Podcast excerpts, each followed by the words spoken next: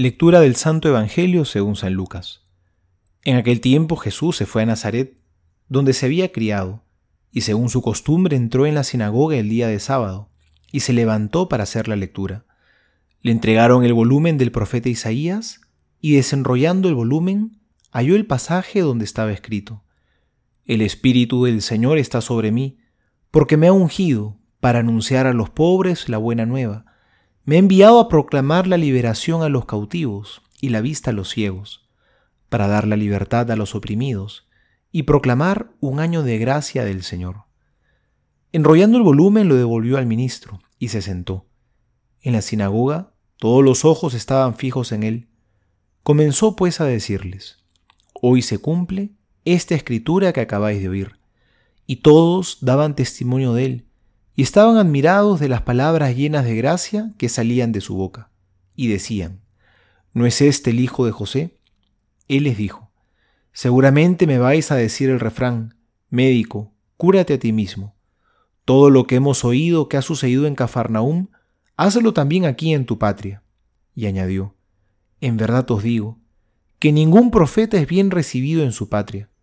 Os digo de verdad, Muchas viudas había en Israel en los días de Elías, cuando se cerró el cielo por tres años y seis meses, y hubo gran hambre en todo el país.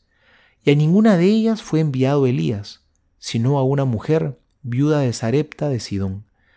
Y muchos leprosos había en Israel en tiempo del profeta Eliseo, y ninguno de ellos fue purificado sino Naamán, el sirio. Oyendo estas cosas, todos los de la sinagoga se llenaron de ira, y levantándose le arrojaron fuera de la ciudad y le llevaron a una altura escarpada del monte, sobre el cual estaba edificada su ciudad, para despeñarle. Pero él, pasando por medio de ellos, se marchó. Palabra del Señor, gloria a ti, Señor Jesús. En la sinagoga primero el rabino leía un pasaje de la ley, y luego un laico, mayor de treinta años, podía leer un pasaje de los profetas. Eso hace Jesús. Y a continuación da uno de sus primeros discursos. Y va a decir el Señor, el Espíritu del Señor me ha ungido, me ha enviado a anunciar la buena noticia, la libertad a los oprimidos, para anunciar el año de gracia del Señor. ¿En qué consiste este año de gracia? Cada 50 años los judíos tenían su año jubilar, en el que se perdonaba todo, se liberaban a los esclavos, se perdonaban todas las deudas, se devolvían a sus dueños las tierras, se perdonaba a los prisioneros. Y todo esto como anticipo de lo que sería la llegada del Mesías, el gran liberador. Jesús ha inaugurado este tiempo de gracia, de perdón, de misericordia, y no por un año solamente, sino hasta su segunda venida. ¿Cómo vivirlo? Al decir el Señor que hoy se ha cumplido en Él esta palabra, está haciendo una identificación entre el mensaje y el mensajero, porque Él es la buena noticia.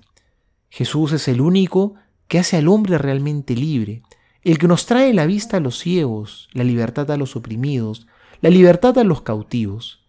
Esa también es nuestra misión. Dios nos ha llamado a anunciar a Jesús para traer la libertad, la reconciliación, para que podamos ver con claridad en el camino.